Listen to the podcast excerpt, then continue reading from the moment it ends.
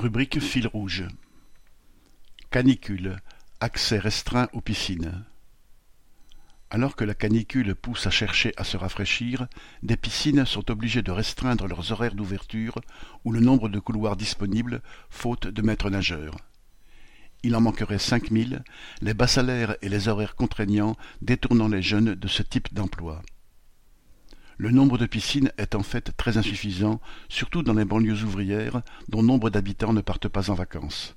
Mais on ne peut à la fois investir dans les installations de prestige pour les JO et dans les piscines pour les banlieues.